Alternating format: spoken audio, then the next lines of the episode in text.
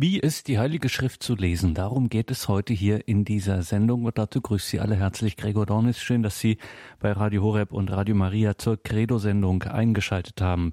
Wie ist die Heilige Schrift zu lesen? Diese Frage ist von fundamentaler Bedeutung für den Glauben, hat nicht selten für Verwirrung, für Streit, ja, für Abspaltungen von der Kirche geführt und auch ein ganz zentrales Thema verbirgt. Doch die Heilige Schrift, die Offenbarung Gottes, die jedem Menschen kundgetan werden soll um seines Heiles willen.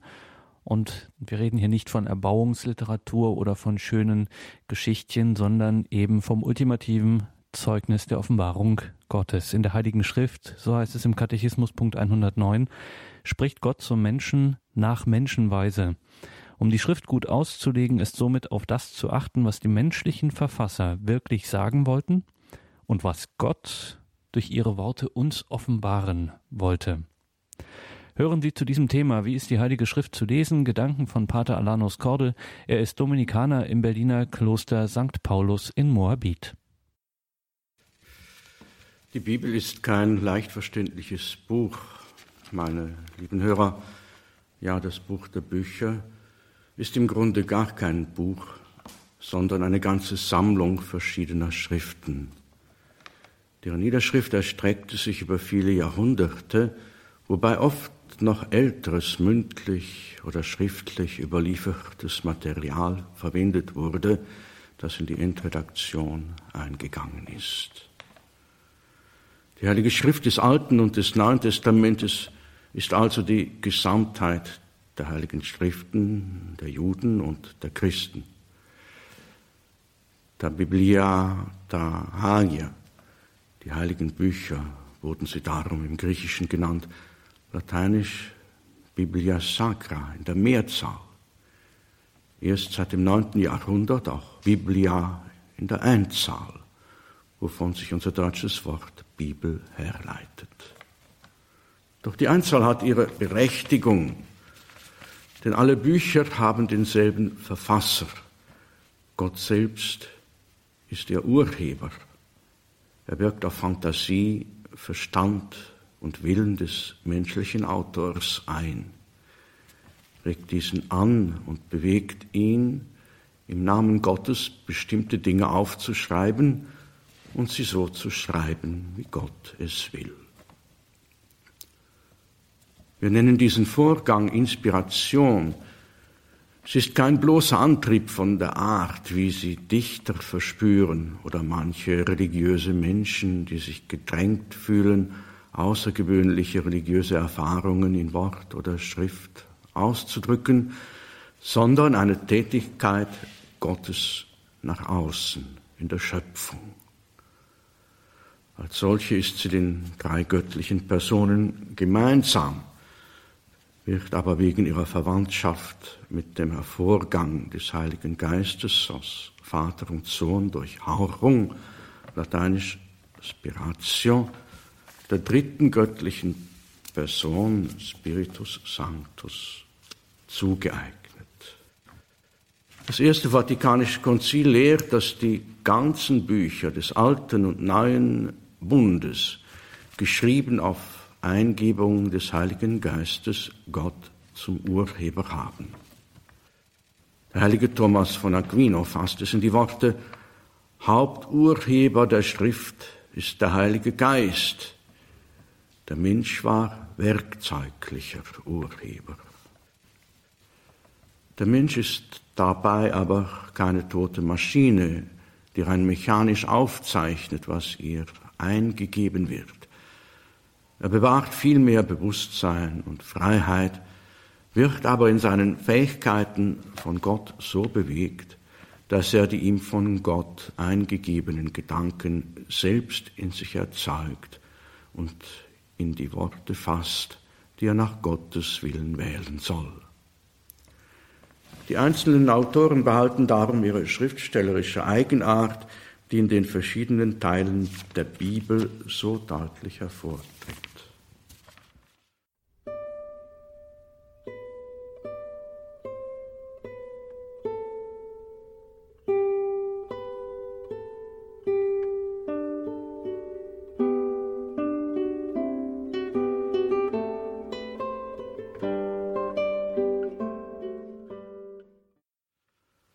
Dass ein so ungewöhnliches, vielgestaltiges und altes Buch nicht leicht zu lesen ist, ist uns schwer einzusehen.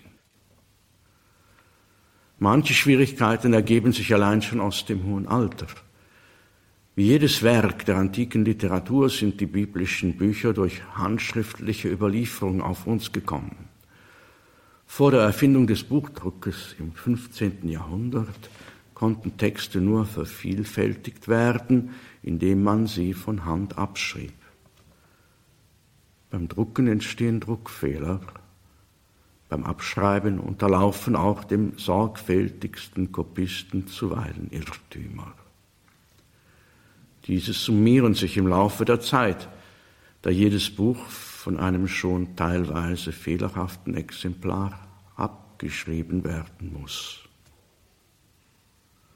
Papst Pius XII. empfiehlt darum in seiner Enzyklika Divino Afflante Spiritu vom Jahre 1943 eine Wiederherstellung der Texte nach wissenschaftlicher Methode.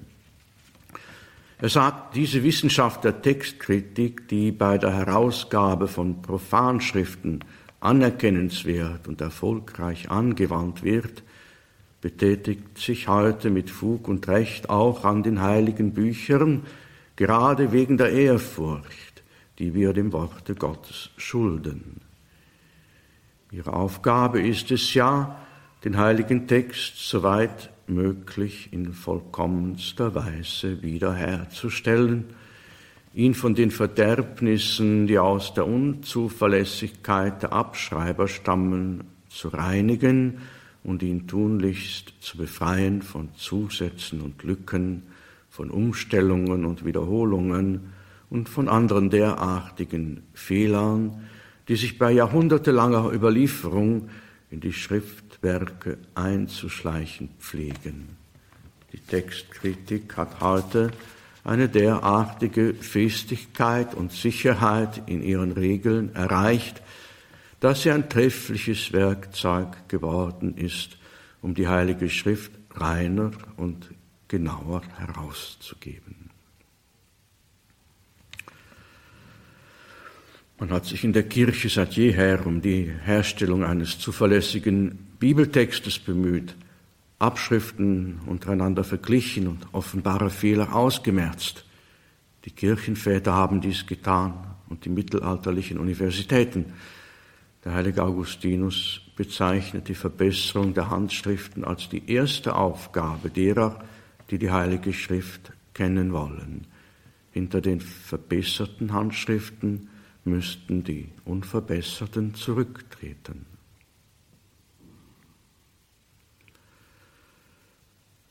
Neben den Urtexten in hebräischer bzw. griechischer Sprache, soweit sie sich rekonstruieren lassen, genießt die Vulgata, die alte lateinische Bibelübersetzung, die in großen Teilen auf den heiligen Hieronymus zurückgeht, besondere Wertschätzung. Gegenüber den Angriffen der protestantischen Theologen, die nur die Texte in der Originalsprache gelten ließen, hat das Konzil von Trient die Vulgata für authentisch erklärt, sowohl für öffentliche Vorlesungen und Disputationen als auch für Predigten und Auslegungen. Das Konzil will damit nicht sagen, die Vulgata gebe in jeder Hinsicht die Original Schriften wieder oder gar sie sei inspiriert. Als Grund gibt es vielmehr an die Bewährung dieser Übersetzung durch jahrhundertelangen Gebrauch in der Kirche. Das heißt mit anderen Worten, die Kirche tritt mit ihrer Unfehlbarkeit dafür ein, dass die Vulgata, die biblische Offenbarung in allem was an sich zur Heilswahrheit gehört, zuverlässig darbietet und zu keinem Irrtum in Sachen des Glaubens und der Sitten begründeten Anlass gibt. Das Vulgata-Dekret tut also dem hebräischen und griechischen Original keinen Abbruch. Papst Pius XII. sagt von diesem vom heiligen Schriftsteller selbst geschrieben hat er höhere Autorität und größeres Gewicht als jede, sei es auch die beste Übersetzung aus alter oder neuer Zeit. Vom Bibelerklärer verlangt er darum, dass er gewissenhaft daran arbeite, sich eine immer größere Kenntnis der biblischen und auch der anderen altorientalischen Sprachen anzueignen. Hinsichtlich der Übersetzung der Bibel in die Landessprachen war die Haltung der Kirche lange uneinheitlich. Deutschland besaß vor dem Auftreten Luthers nicht weniger als 18 vollständige Bibeldrucke in deutscher Sprache. In England und Frankreich waren Volkssprachenbibeln hingegen verboten. Frankreich folgte 1523. In Italien, Polen und Deutschland waren sie wiederum erlaubt. In Trient prallten 1547 die Gegensätze aufeinander. Wohin es führe, wenn man die Heilige Schrift Hinz und Kunz in die Hände gebe, liege in Deutschland offen zutage, machte Kardinal Pacheco, das Haupt der spanischen Konzilsväter, geltend die Übersetzung der Schrift in die Landessprache. Luthers Vollbibel war inzwischen bereits ein Volksbuch, war in der Tat geradezu der Schrittmacher des religiösen Umsturzes geworden. Weil die Väter sich nicht einigen konnten, ließ das Konzil die Frage offen. Papst Pius XII. erklärt darum, das Dekret des Trienter Konzils verbietet nicht einmal zum Gebrauch und Nutzen der Gläubigen und zum leichteren Verständnis des Wortes Gottes Übertragungen in die Volkssprachen anzufertigen.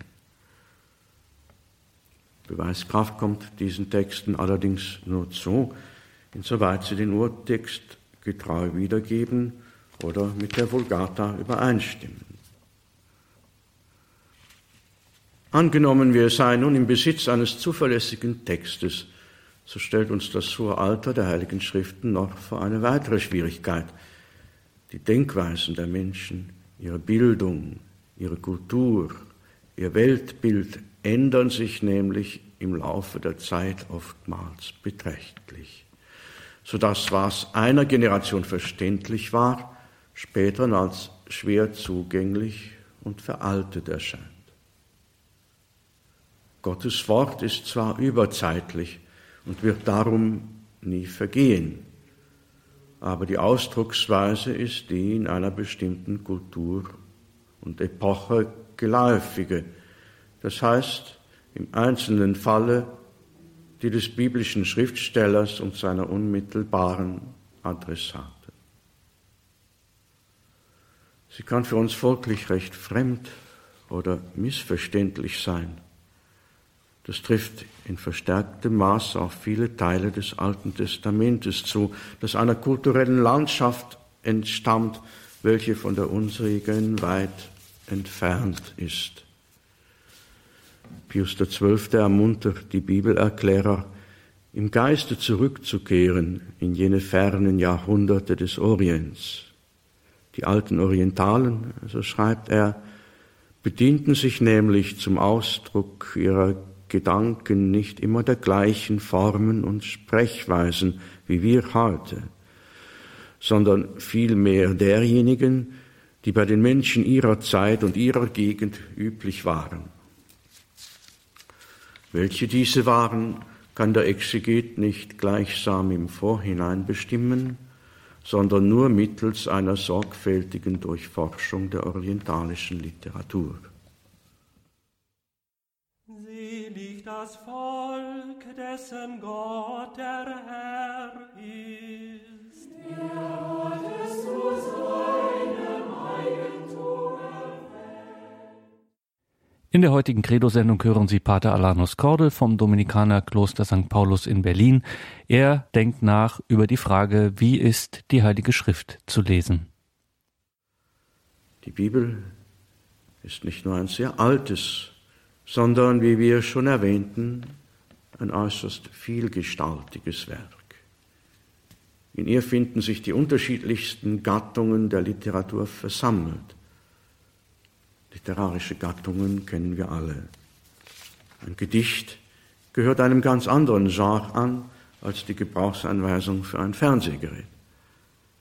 Der Dichter redet in Bildern und Gleichnissen, malt durch die Laute seiner Sprache, beachtet Rhythmus und Reim, weckt Stimmungen, regt das Gefühl an, ruft Assoziationen auf.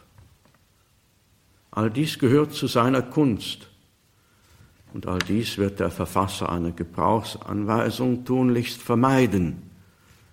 Für ihn zählen Eindeutigkeit und Systematik, Präzision des Ausdruckes, der logische Aufbau, die genaue Abfolge der Schritte, die der Benutzer beim Gebrauch des Gerätes beachten muss. Seine Anleitung ist in nüchterner Sprache gehalten, ohne störendes Beiwerk, unter Verzicht auf Bildreden, damit sich Bild und Ton auf dem Fernsehschirm schließlich einstellen. Für Stimmungen und Emotionen mögen der Drehbuchautor und der Regisseur des Spielfilmes sorgen, den man mit dem funktionierenden Gerät dann sehen kann. Das Alte Testament enthält hochpoetische Texte, zum Beispiel das Hohelied, die Psalmen. Im Psalter, den die Hebräer Buch der Preisungen nennen, ist uns das Gesangbuch Israels erhalten geblieben. Auch er umfasst wiederum verschiedene Gattungen, Lob und Dankpsalmen, Klagelieder, prophetische Lehr- und Weisheitslieder. Nicht Dichtung, sondern Tatsachen will der heilige Lukas in seinem Doppelwerk aus Evangelium und Apostelgeschichte bieten. In der Widmung des Evangeliums schreibt er, da schon viele es unternommen haben, einen Bericht über die Ereignisse abzufassen, die sich in unserer Mitte zugetragen haben, habe auch ich mich entschlossen, der ich allem von Anfang an sorgfältig nachgegangen bin, es für dich, edler Theophilus, der Reihe nach aufzuschreiben, damit du die Zuverlässigkeit der Lehren, über die du unterrichtet worden bist, genau erkennst. Von ganz anderer Art sind wiederum die Briefe des Apostels Paulus, Sie wenden sich an einen bestimmten Adressaten oder Adressatenkreis in seiner konkreten Situation. Ihnen will der Apostel den Christusglauben weitergeben und erklären. Er gibt Antwort auf Zweifelsfragen, Probleme in den Gemeinden. Er teilt Weisungen und Ermahnungen zu einer christlichen Lebensführung. Sie lassen sich oft nicht verstehen, ohne etwas über die Lebensumstände der Adressaten zu wissen. So mahnt schon der heilige Athanasius im vierten Jahrhundert, man muss, wie es an allen Stellen der heiligen Schrift zugeschehen hat, so auch hier mit Notwendigkeit darauf achten, aus welchem Anlasse der Apostel redet. Man muss zuverlässig erschließen, wer die Person ist und welches die Sache, deretwegen er geschrieben hat, damit der Lesende nicht aus Unwissenheit bezüglich dieser oder anderer Dinge vom richtigen Sinn abweiche. Denn wie der heilige Thomas sagt, in der Schrift wird uns das Göttliche übermittelt in der Weise, in der es die Menschen zu tun pflegen. Es ist nicht möglich, alle literarischen Gattungen der Bibel hier zu betrachten. Erwähnt sei noch die Geschichtserzählungen des Alten Testamentes, mit denen das israelitische Volk die anderen alten Völker des Orients bedeutend übertrifft. Wir dürfen an sie jedoch nicht moderne Maßstäbe anlegen. Sie enthalten außer Annalen und Geschichtsschreibung noch manche andere Gattung, wie Heldensage, Anekdote, Fabel und nicht zuletzt Rechtstexte. Auch ist wiederum die typische Mentalität und Ausdrucksweise der Orientalen mit ihren Ungenauigkeiten und Übersteigerungen zu veranschlagen. Entscheidend ist auch hier die besondere Zielsetzung der biblischen Geschichtsdarstellung, die dem religiösen Bereich angehört. Zu unterscheiden von der eigentlichen Geschichtsschreibung sind erbauliche Erzählungen in historischem Gewande. Ihre Verfasser wollen nicht wirkliche Ereignisse berichten, ihnen kommt es allein auf die Moral aus der Geschichte an. Von völlig eigener Art sind schließlich die Bücher der Propheten.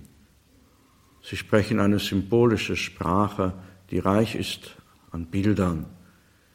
Im Gegensatz zu den anderen biblischen Schriftstellern, denen es bei der Abfassung ihres Werkes nicht unbedingt bewusst zu sein brauchte, dass sie als Instrumente des Heiligen Geistes handelten, wusste der Prophet sich von Gott gerufen und gesandt. Er empfing Botschaften und Schauungen auf übernatürliche Weise, die er seinen Hörern und Lesern mitteilte. Am Modell des Propheten wird daher am ehesten deutlich, was Inspiration bedeutet und welche Wege sie nehmen kann. Noch auf zwei Punkte möchte ich hinweisen, die bei der Lektüre zu beachten sind. Sie sind sehr allgemeiner Art und gelten genauso für das Verständnis profaner Literatur. Zum Ersten, es ist auf den Kontext zu achten, in dem eine Aussage steht.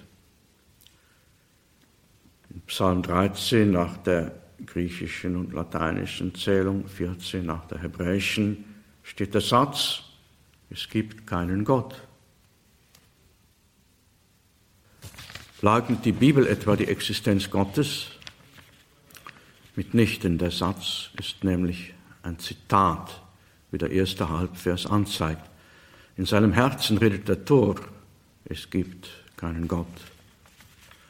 Der Psalmist geht also auf Distanz zu dieser Aussage, indem er den Sprecher als töricht und verblendet kennzeichnet.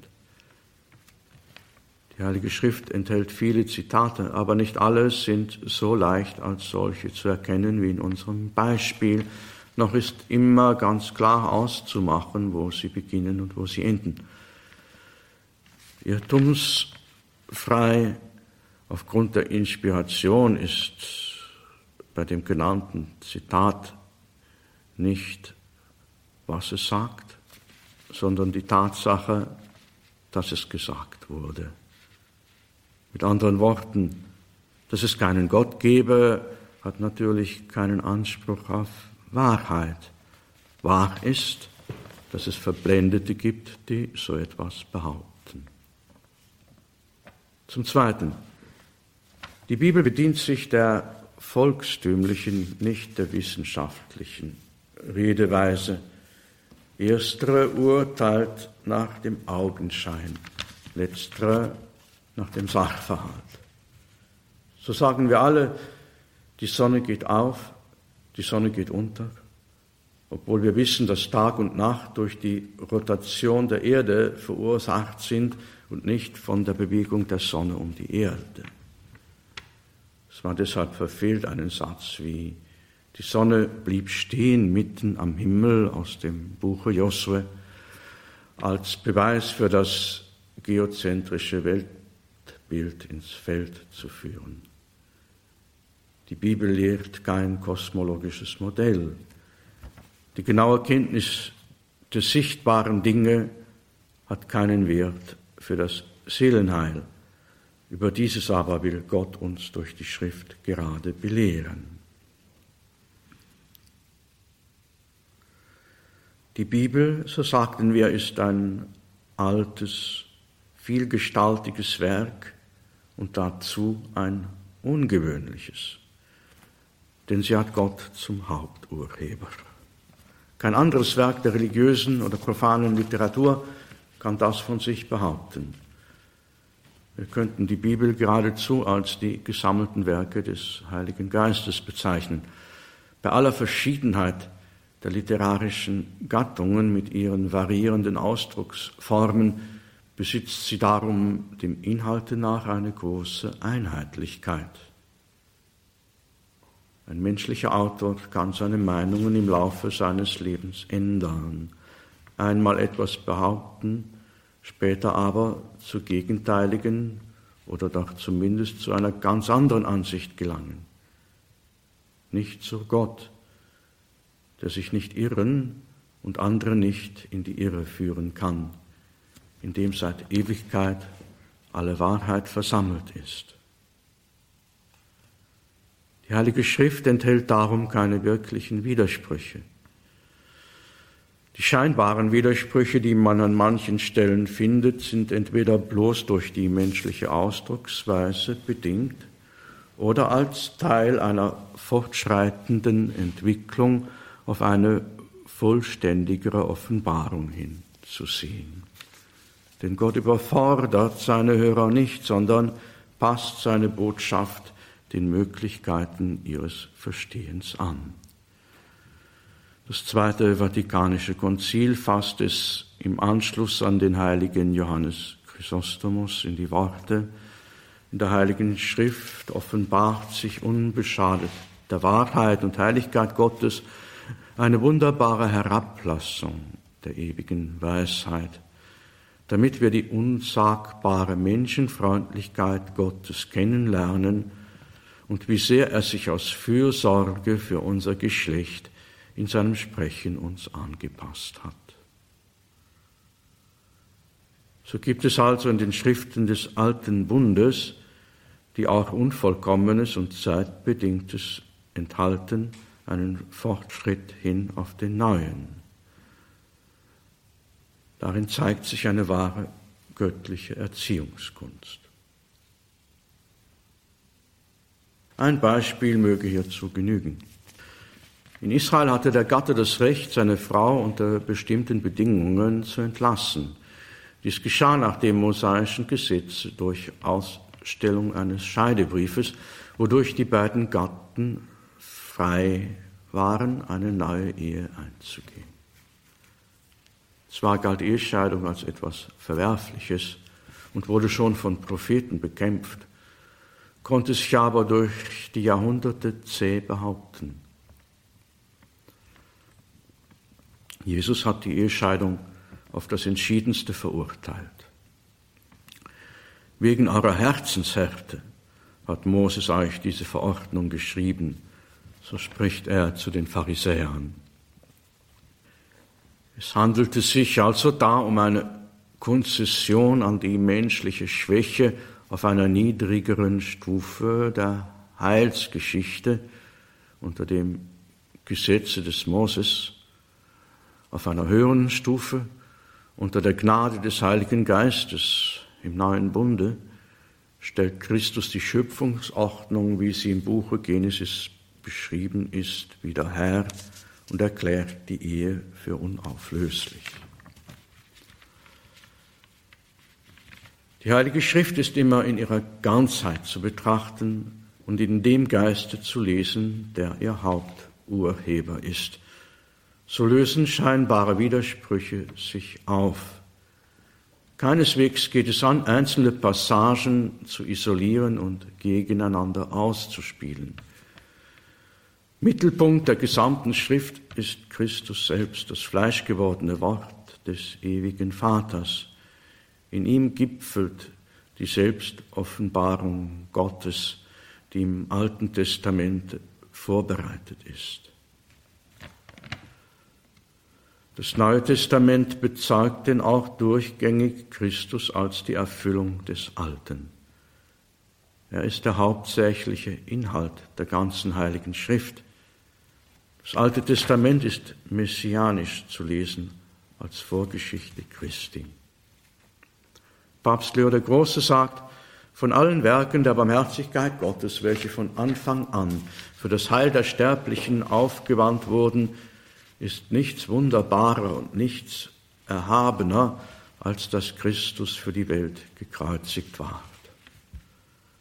Diesem Geheimnis dienten nämlich alle Mysterien der vorausgehenden Jahrhunderte. Und was immer in den verschiedenen Opfern, in den prophetischen Zeichen und den gesetzlichen Anweisungen nach heiligem Plane mannigfaltig eingerichtet ward, das verkündigte im Voraus den Ratschluss, das verhieß seine Erfüllung, so dass jetzt da die Schatten und Vorbilder aufgehört haben, es fromm zu glauben, das schon ausgeführt ist, wovon es vorher zu glauben frommte, dass es eintreten werde.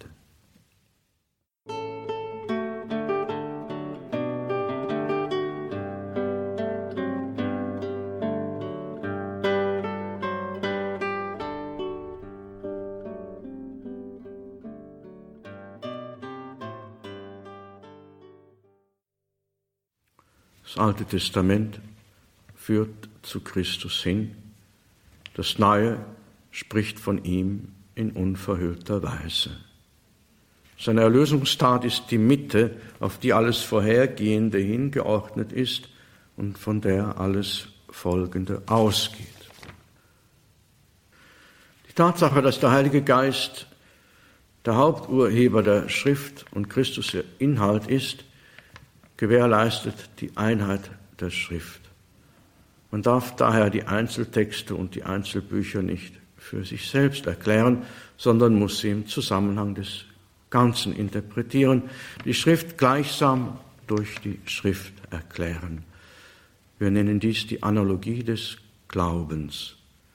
Analogie bedeutet Ähnlichkeit, Verwandtschaft. Der Theologe Gottlieb Söhngen sagt hierzu, das in der Schrift niedergelegte Gotteswort stellt eine göttliche Ökonomie dar, nach welcher alles aufeinander bezogen ist.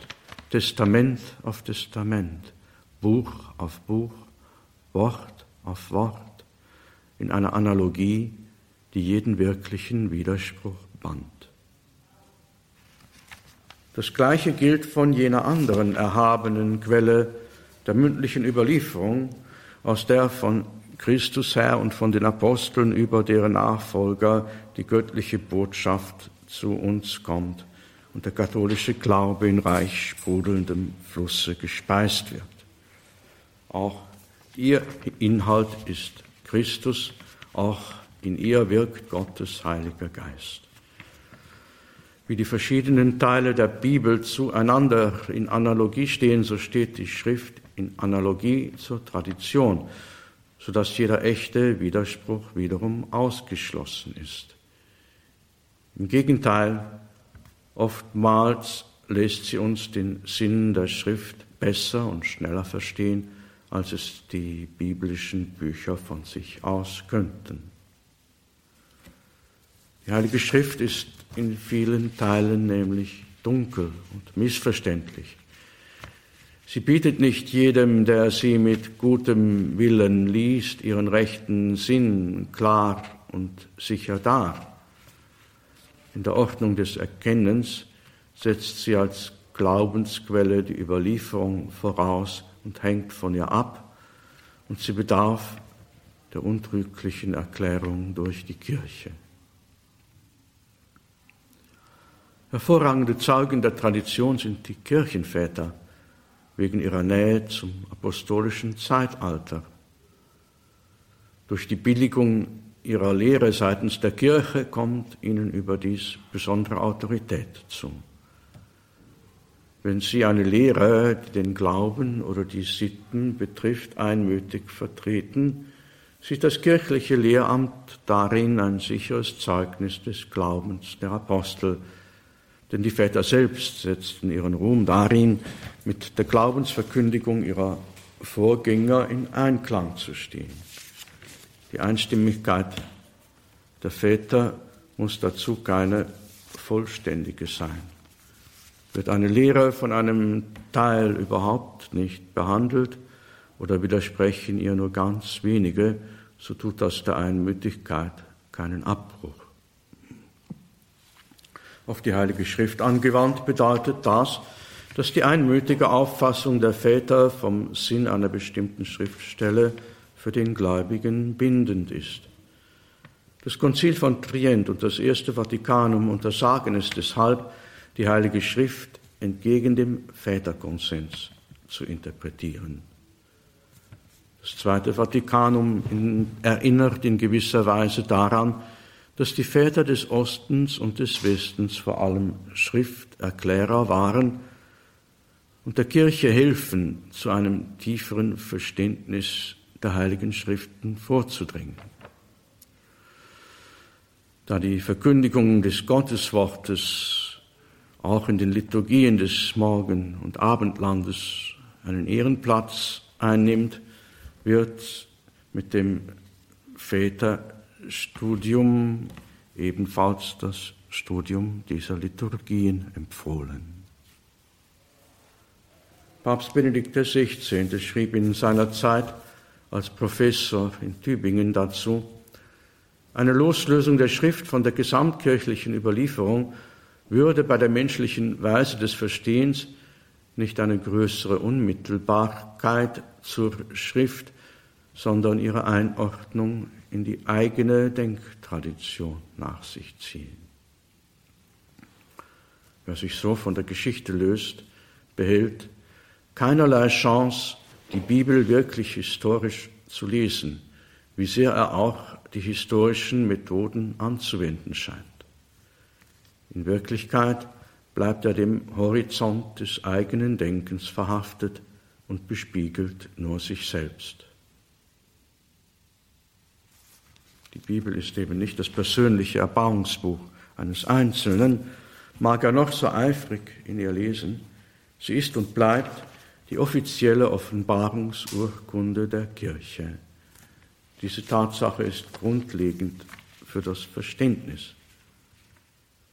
Ich muss hier noch einmal auf einen Satz des Ersten Vatikanums zurückkommen, den ich schon erwähnte. Er besagt, dass die biblischen Bücher geschrieben auf Eingebung des Heiligen Geistes Gott zum Urheber haben und als solche der Kirche übergeben worden sind.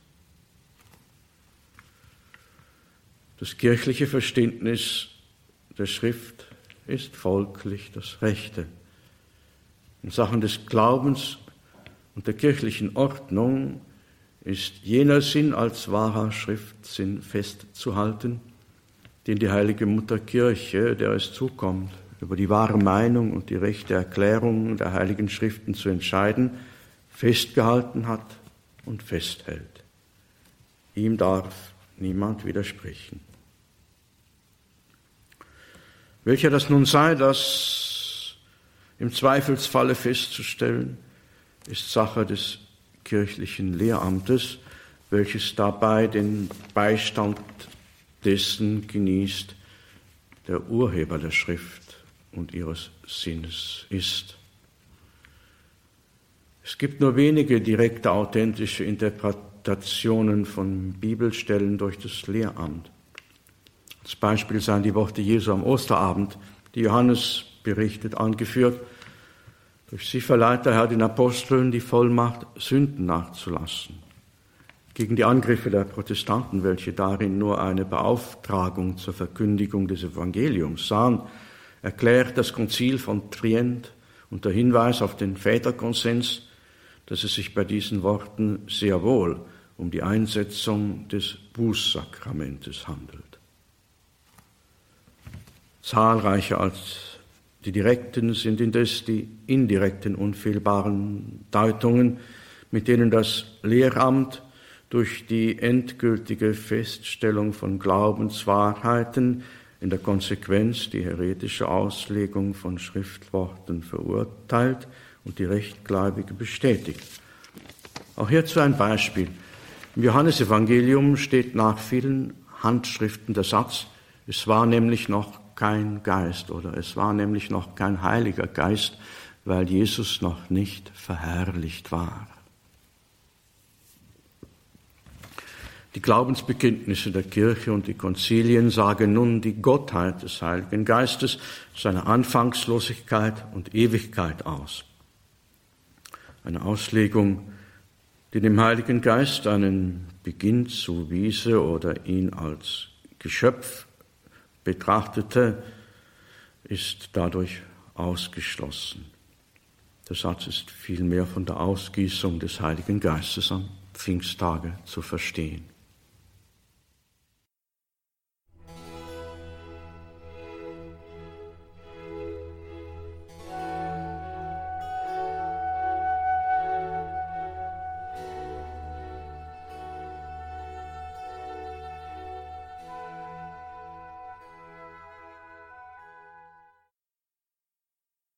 Wie ist die Heilige Schrift zu lesen, ist unser Thema heute mit Pater Alanus Kordel, Dominikaner aus dem Kloster St. Paulus in Berlin. Erste Aufgabe des Schrifterklärers ist es, den Wortsinn einer Stelle aufzufinden. Der Wortsinn ist nicht notwendig der wortwörtliche Sinn, sondern derjenige, welcher der Aussageabsicht des biblischen Schriftstellers entspricht. Um ihn zu ermitteln, muss man alles, was wir bisher genannt haben, die literarischen Gattungen, die Umstände der Zeit und des Ortes, die Einheit der Schrift, die Analogie des Glaubens und die Auslegung der Kirche berücksichtigen. Über den Wortsinn hinaus haben manche Stellen aber auch einen geistlichen Sinn. Es ist nicht nötig, dass dieser dem biblischen Schriftsteller bewusst war, da der Heilige Geist ja Haupturheber ist. Mehr noch, Gott ist nicht nur Urheber der Schrift, sondern auch Schöpfer und Lenker der Welt. In seiner Macht liegt es zur Bezeichnung von etwas nicht nur Worte zu gebrauchen, das kann auch der Mensch, sondern die Dinge selbst. In allen Wissenszweigen haben Worte einen bestimmten Sinn und nur durch sie kann man etwas bezeichnen und Aussagen machen. Die Heilige Schrift aber hat das Eigentümliche, dass auch Dinge, Personen, Ereignisse, die durch Worte bezeichnet werden, auf etwas anderes verweisen können. Darum ist unter dem Buchstaben der Schrift manchmal eine mehrfache Wahrheit enthalten. Grundlage ist immer der historische oder Wortsinn. Er wird durch den geistlichen Sinn nicht aufgehoben, sondern behält seine Geltung. Er ist doch der einzige, wie der heilige Augustinus und der heilige Thomas sagen, der als Beweismittel dienen kann. Der geistliche Sinn wird dreifach unterschieden. Erstens, da das Alte Testament auf Christus hingeordnet ist, ist das Neue in ihm vielfach schon vorgebildet. So ist das Manna als Nahrung der Israeliten in der Wüste Vorbild der Eucharistie, ein Schattenmanna im Vergleich zu Christus in der heiligen Hostie. Wir singen den auch in einem Sakramentslied. Ave Jesu, wahres Manhu. Und Davids Sieg über Goliath ist nur ein bildhafter verglichen mit dem wirklichen Sieg, den Christus am Kreuz errungen hat. Dass er als wahrer David verstanden wird, heißt nicht, dass man die historische Existenz jenes Vorfahren Jesu in Frage stellte. Wir nennen diesen Sinn den allegorischen. Die Allegorie ist eine bildliche Rede. Worte drücken hier etwas anders aus, als sie gewöhnlich bedeuten. Neben der Wortallegorie gibt es in der Heiligen Schrift und nur in ihr die Allegorie von Ereignissen. Eines geschieht und etwas anderes wird dadurch figürlich vorausbedeutet. Zweitens. Wie das neue Gesetz der Gnade im alten Gesetz vorgebildet ist, so weist das Neue voraus auf die künftige Herrlichkeit. Wie das Volk Israel Vorbild der Kirche ist, so ist die irdische Kirche Vorbild der himmlischen. Wie David Sieg über Goliath Christi Sieg über den Teufel versinnbildet, so der Sieg Christi am Kreuz seinen Sieg beim jüngsten Gericht. Wir nennen diesen Sinn den anagogischen. Anagogie bedeutet hinaufführen. Durch sie wird der Geist vom Sichtbaren zum Unsichtbaren, das wir erwarten, geführt. Drittens. Der persönliche Weg zu diesem Ziel geht über ein christliches Leben. Christus hat uns diesen Weg nicht nur durch seine Erlösungstat eröffnet, sondern ist ihn uns auch vorangegangen. Was an ihm als unserem Haupte geschehen ist, ist Vorbild dessen, was wir als Glieder seines mystischen Leibes tun müssen. Indem wir betrachten, wie Gott gehandelt hat, erkennen wir, wie wir selbst handeln sollen. Das ist der moralische oder tropologische Sinn der Schrift. Tropos bedeutet Art und Weise, Benehmen, Lebensart. Die Tropologie lehrt also das löbliche Betragen, die rechte Lebensweise, die guten Sitten. So steht der geistliche Schriftsinn in Beziehung zu den drei göttlichen Tugenden. Die Allegorie dient der Auferbauung des Glaubens, die Anagogie nährt die Hoffnung, die Tropologie leitet die Liebe. Der Dominikaner Augustinus von Dazien fasst die Bedeutung der vier Schriftsinne in folgendem Merkvers zusammen. Litera gesta docet quid credas allegoria, moralis quid agas quotendas anagogia. Der Wortsinn lehrt die Ereignisse, was du zu glauben hast, die Allegorie. Der moralische Sinn, was du zu tun hast, wohin du streben sollst, die Anagogie. Die Schriftauslegung der Väterzeit und besonders des Mittelalters hat den geistlichen Sinn sehr gepflegt, denn er erschließt einem, was die Schrift einem Menschen sagen will, der in der Zeit zwischen der Auferstehung Jesu und seiner Wiederkunft lebt. Nicht, als ob wir die Bibel aufschlagen, den Finger auf eine Stelle legen könnten und so eine Antwort auf eine beliebige Frage erhielten. Wer so mit der Schrift umgeht, ist nicht Hörer des Gotteswortes, sondern verdreht es nach seinen Bedürfnissen und Vorstellungen. Die Gefahr des Subjektivismus ist also zu meiden. Das mag ein Grund gewesen sein, weshalb der geistliche Sinn während der Neuzeit in der Auseinandersetzung mit Protestantismus und Rationalismus immer mehr in Vergessenheit geriet. Pius XII. weist die Exegeten jedoch wieder auf den geistlichen Schriftsinn hin. Ihre Aufgabe ist es, nicht nur den Wortsinn, sondern auch diesen aufzufinden und zu erklären, sofern nur gebührend feststeht, dass er wirklich von Gott stammt.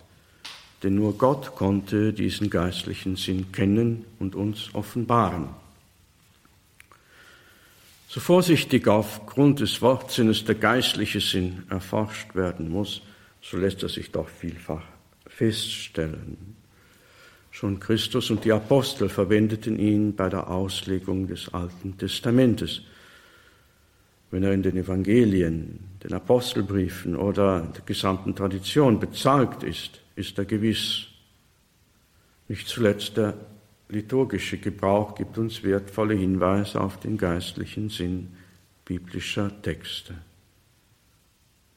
Andere übertragene Bedeutungen, die diesen Anforderungen nicht entsprechen, mögen erbaulich sein oder nützlich für die Predigt. Sie können aber nicht für sich beanspruchen, den echten Sinn der Schrift wiederzugeben. Die Weisung Pius XII. wurde wenig befolgt. In ihrer Mehrzahl erschließen moderne Bibelkommentare im günstigsten Falle den schieren Wortsinn, weil andere als rein historische und philologische Aspekte ausgeklammert bleiben. Darum wirken sie oft so blutleer. Manche schöne Beispiele dafür, wie man bei aller Ehrfurcht vor dem Buchstaben auf der Spur der Kirchenväter in die geistliche Tiefe der Schrift eindringen und so zu einem volleren Verständnis gelangen kann, bieten hingegen neuerdings die Jesusbücher Papst Benedikts des 16.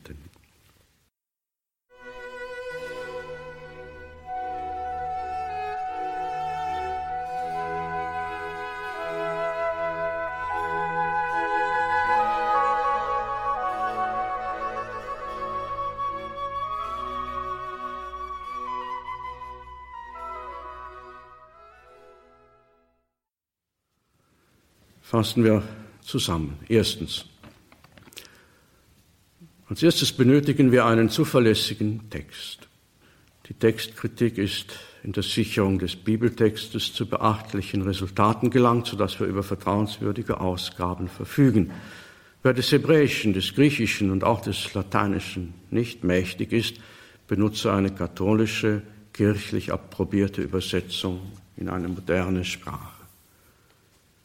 Es ist für das Verständnis hilfreich, wenn die Ausgabe Einleitungen zu den verschiedenen Büchern und Erläuterungen zum Text enthält.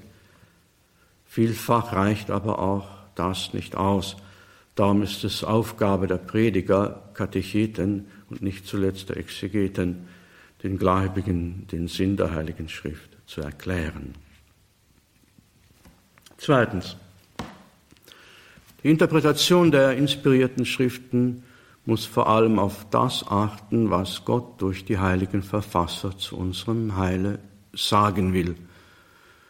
Um deren Aussageabsicht zu erfassen, sind die Verhältnisse ihrer Zeit und ihrer Kultur, die damals üblichen literarischen Gattungen und die zu der betreffenden Zeit geläufigen Denk-, und Erzählformen zu berücksichtigen. Drittens, die ganze Heilige Schrift ist ein einziges Buch und dieses eine Buch ist Christus.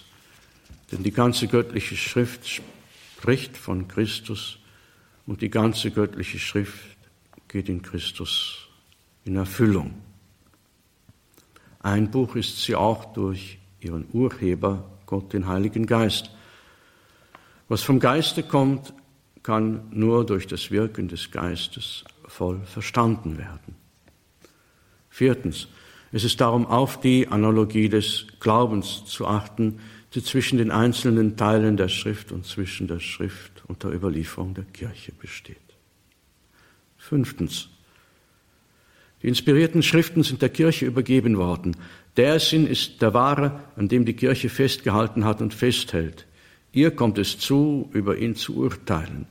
Es ist deshalb nicht statthaft, die Schrift entgegen dem einmütigen Konsens der Kirchenväter oder den Entscheidungen des Lehramtes auszulegen. Sechstens. Unter dem Buchstaben der Schrift findet sich manchmal eine mehrfache Wahrheit, ein sogenannter geistlicher Sinn. Er teilt sich auf in einen allegorischen, anagogischen und moralischen. Wenn er nur gebührend feststeht, führt eine solche mehrschichtige Lektüre der Schrift zu einem volleren Verständnis.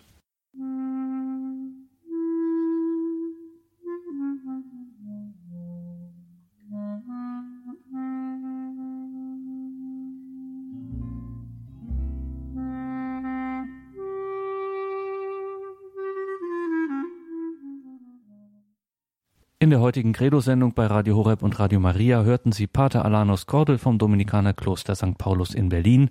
Er dachte nach über die Frage, wie ist die Heilige Schrift zu lesen. Liebe Hörerinnen und Hörer, danke fürs Dabeisein. Wenn Sie möchten, rufen Sie in Deutschland die 08328 921 120 an. Das ist die Telefonnummer von unserem CD-Dienst, der Ihnen dann gern eine kostenlose CD zuschickt. Oder Sie schauen auf horeb.org ins Podcast- und Download-Angebot. Mit ein paar Klicks können Sie dann diese Sendung auch auf allen entsprechenden Geräten hören.